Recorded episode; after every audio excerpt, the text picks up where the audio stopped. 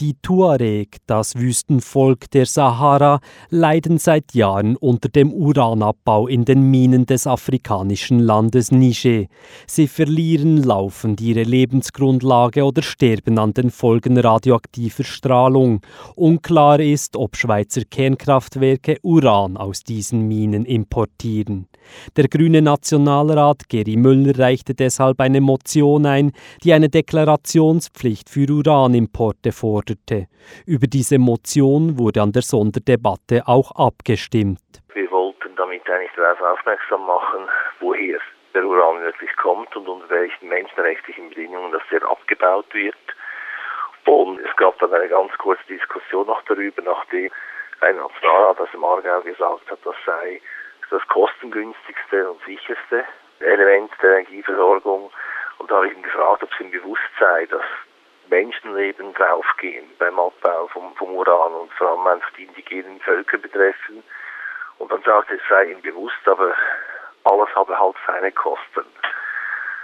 Was mit anderen Worten ist, äh, sind die Opfer, die durch den Uranabbau sind, äh, eine Quantität negligible, die absolut inakzeptabel ist.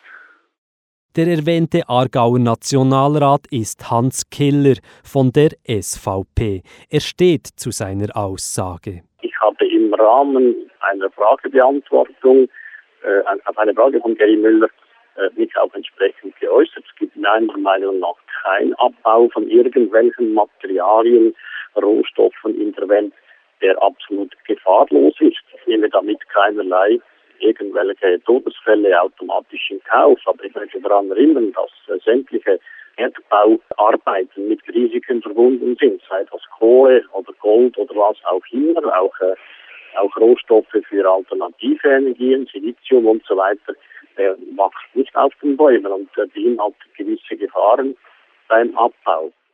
Eine klare bürgerliche Mehrheit von 122 Nationalräten und Nationalrätinnen stimmte schließlich gegen die Motion von Geri Müller. Der SVP-Nationalrat Hans Killer war einer von ihnen. Für ihn ist klar, die Stromkonzerne sollen freiwillig entscheiden, ob die Herkunft von Uran deklariert werden muss oder nicht. Es gibt Markt.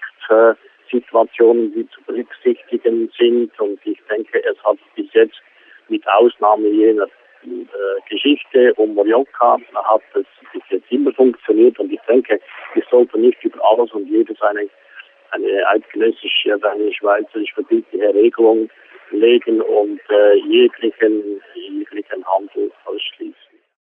Mit Morioka meint der SVP-Nationalrat wohl Mayak. Majak ist eine russische kerntechnische Anlage, wo unter anderem Brennstäbe wieder aufbereitet werden. Dort ist es seit den 50er Jahren immer wieder zu Unfällen gekommen, zudem gilt die Gegend als radioaktiv stark belastet. Der AKW Betznau und Gösgen-Betreiber Axpo ist letztes Jahr in die Kritik geraten, weil er von dort wieder aufbereitete Brennstäbe importiert hat. Es stellte sich heraus, er wusste gar nicht so genau, von wo der Rohstoff herstammte. Der grüne Nationalrat Geri Müller hat deshalb kein Vertrauen in eine freiwillige Deklarationspflicht von Uranimporten bei den Stromkonzernen. Also Freiwilligkeit, ich meine, Sie beziehen das seit über 30 Jahren. Äh, Sie haben das bis jetzt nicht gemacht. Sie haben uns sogar auch Märchen erzählt, beispielsweise das Märchen von Augsburg, dass wir sowjetische Atomraketen äh, damit verarbeiten und äh, quasi eine Friedensmission sind. Das konnten wir aufdecken, dass dem nicht so ist. Und das Gleiche, dass man jetzt quasi eine Entwicklungshilfeorganisation sei und die Leute zur Entwicklung verhelfe. Und dieses Märchen, das ist immer noch äh, auf dem Tisch und das muss man wirklich endlich auch abräumen. Die Frage der Herkunft von Uran wird die Schweiz auch nach den jüngsten Entscheiden zur Energiezukunft beschäftigen. Wann die Schweizer AKWs nämlich abgeschaltet werden, ist noch lange nicht beschlossen.